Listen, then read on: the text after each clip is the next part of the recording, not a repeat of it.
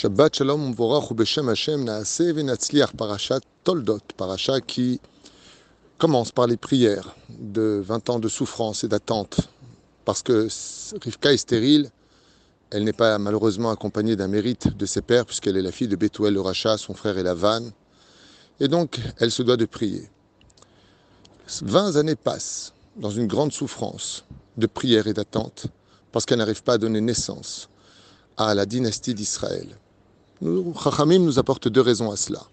La première, c'est qu'il fallait absolument éviter que Lavan, qui a béni sa sœur en lui disant qu'elle se multiplie par milliers, n'ait pas l'occasion de dire Regardez, ma bénédiction a porté ses fruits. Elle m'a à peine quitté que quelques années plus tard, elle est déjà tombée enceinte grâce à moi. Et la deuxième chose, c'est parce qu'Akadosh Baruch aime la prière des gens qui sont justes et qu'une fois qu'ils ont ce qu'ils veulent, il n'y a plus lieu de prier puisque maintenant, ils ont obtenu, gain de cause. Mais la reine, le créateur du monde, aime la prière. Des fois, il crée des manques parce qu'il veut uniquement qu'on lui parle. C'est pour cela que la meilleure façon, quelque part, pour nous, d'éviter d'avoir des problèmes, c'est de les dévancer par la prière et de demander à Dieu de nous garder la santé, de nous protéger les enfants, de nous garder le shlambait quand tout va bien et de ne pas attendre que ça aille mal pour pouvoir dire à Dieu Hachem, change le cœur de mon conjoint, que tout se passe pour le mieux aujourd'hui. Car très souvent, voire 90% des épreuves que nous avons sont tout simplement là pour qu'on s'adresse à Dieu, pour qu'on lui dise, pour qu'on lui parle, pour qu'on s'adresse à lui, pour qu'on se lie à lui. Ainsi donc la prière devancera tous nos problèmes si on sait continuer à parler à Dieu, non pas que quand on a besoin de lui, mais parce qu'on a toujours besoin de lui.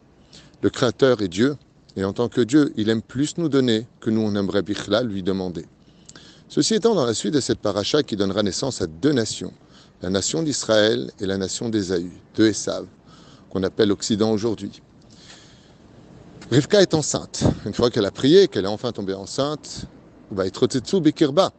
les enfants se battent. Rachi intervient et nous dit, comme vous le savez tous, eh bien bizarrement, quand elle passait devant une maison d'études, une maison de moralité, quelque chose se passait, un combat bizarre se passait.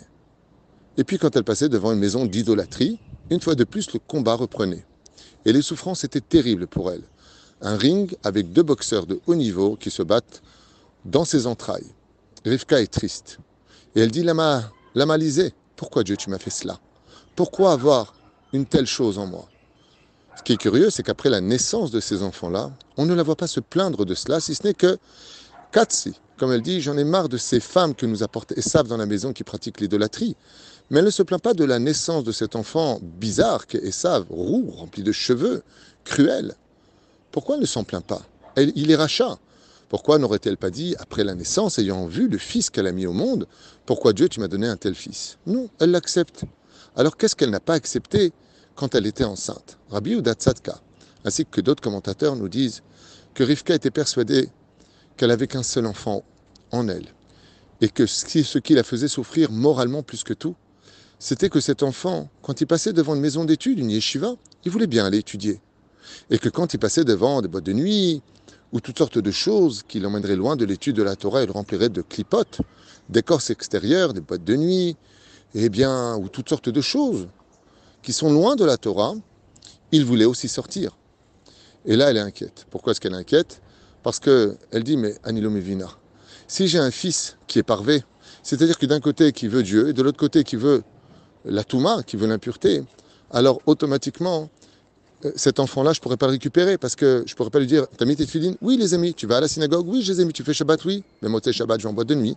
Je vais avec des non-juifs. Je fais des bêtises. Donc cet enfant est parvé. Il est pratiquement irrécupérable.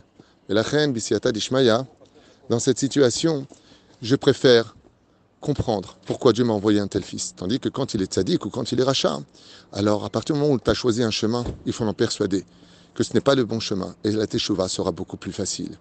D'où l'importance pour nous toujours de chercher à évoluer et de savoir dans quel camp on veut être. Mil Hashem Elai, mais le monde du parvé ne s'associe pas. Ça ressemblerait juste à une dernière chose que j'aimerais dire à toute vitesse, c'est que, eh bien, quand un homme est marié avec sa femme, ce que veut son épouse plus que tout au monde, c'est la fidélité.